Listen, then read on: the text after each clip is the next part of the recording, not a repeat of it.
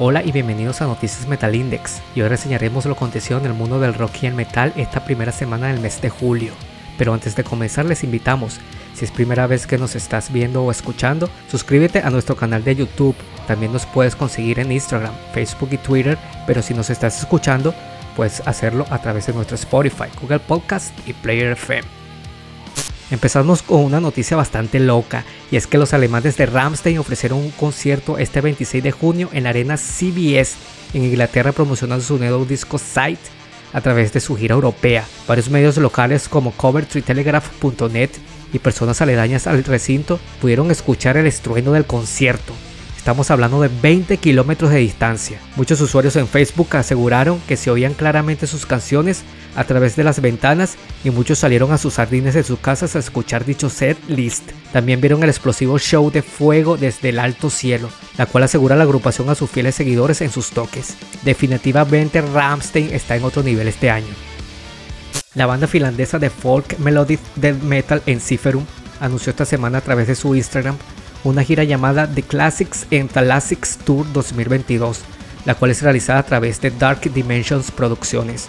Esta vez incluyeron países como México, Colombia, Chile y Brasil, logrando el regreso de la banda a tierras latinoamericanas desde el año 2017. Una buena gran noticia para los amantes del metal escandinavo. Hablando de giras, vamos a hacer una parada en los Estados Unidos y uno de sus grandes festivales, como lo es el Aftershock Festival en la ciudad de Sacramento, California. Este año tomará lugar entre el 6 y 9 de octubre en el Discovery Park. A través de su Twitter Aftershock SAC pudimos conocer la baja de varias bandas como Ginger, Judas Priest, Bullet for My Valentine, If I Die First y la conocida guitarrista de Alice Cooper, Nita Strauss, con su exitoso proyecto en solitario. A la vez anunciaron su reemplazo con nombres como Danzig, Joy Balance, Brian, In Flames, Brown y Set It Off en su lineup.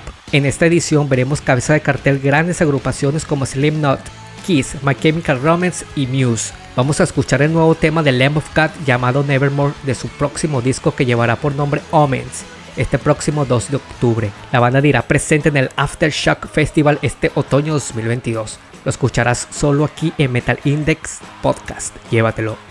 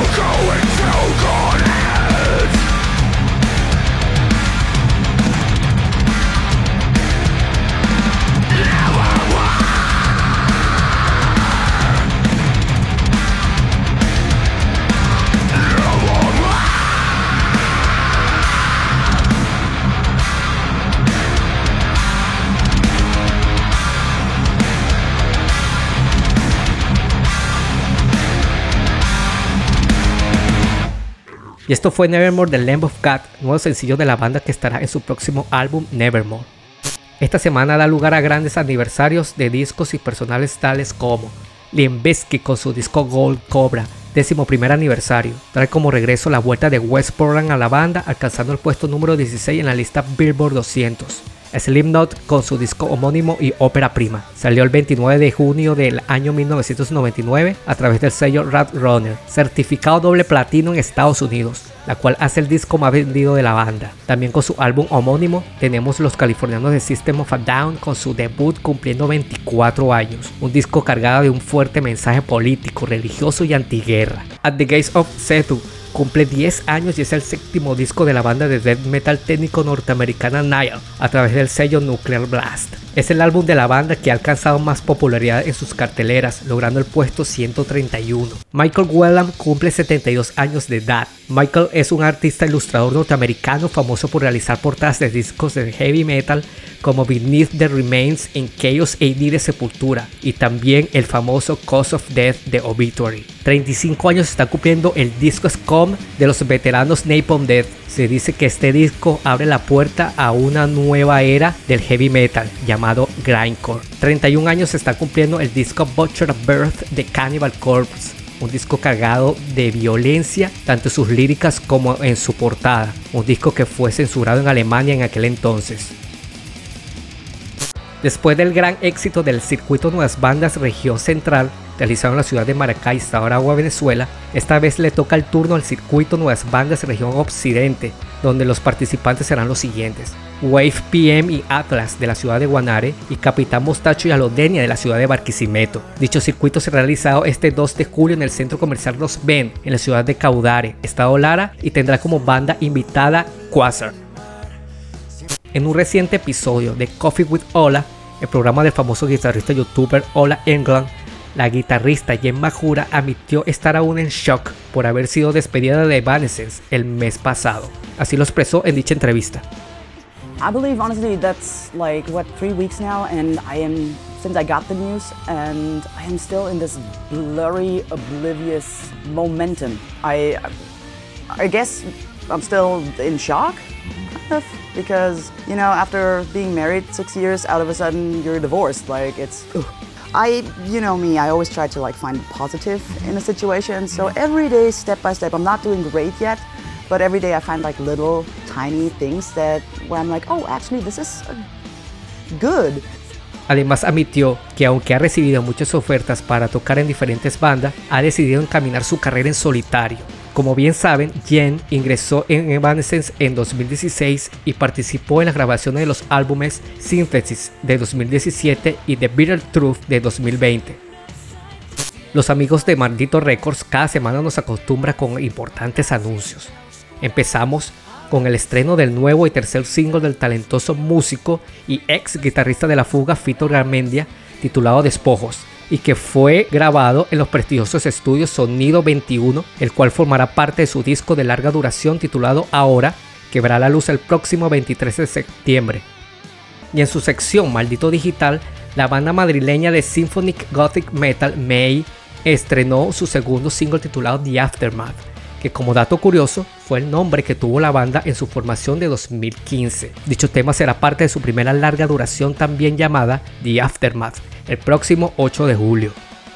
El pasado 29 de junio la banda de metal técnico y moderno chilena Cubera dio a conocer de manera oficial a su nuevo vocalista Alex Olivares, quien es conocido por su trabajo en la banda de death metal también santiagueña Lefu Try. Ya anteriormente había participado la banda en el Modern Metal Fest el pasado 6 de febrero, pero en el mismo solo había cumplido la función como vocalista invitado. La banda ya se encuentra en la creación de un nuevo material que desafiará el éxito y repercusión de su primera obra 2019 llamada Inheritance. La demoledora banda de black metal portuguesa Guerrilla hizo el estreno de un nuevo sencillo llamado South la que sirvió para revelar a su vez el arte, tracklist de nueve temas y fecha de lanzamiento de su próxima larga duración llamada Mirage, pautada para el 23 de septiembre, la cual saldrá nuevamente con el sello francés Season of Mist. Para los interesados, la banda realizará su gira latinoamericana 2022 donde se incluyeron a Brasil, Argentina, Colombia, Uruguay, Chile, Guatemala, El Salvador Y para los amigos mexicanos, confirmaron presentaciones en la ciudad de Monterrey, Guadalajara y Tijuana junto a la famosa banda sueca Watain.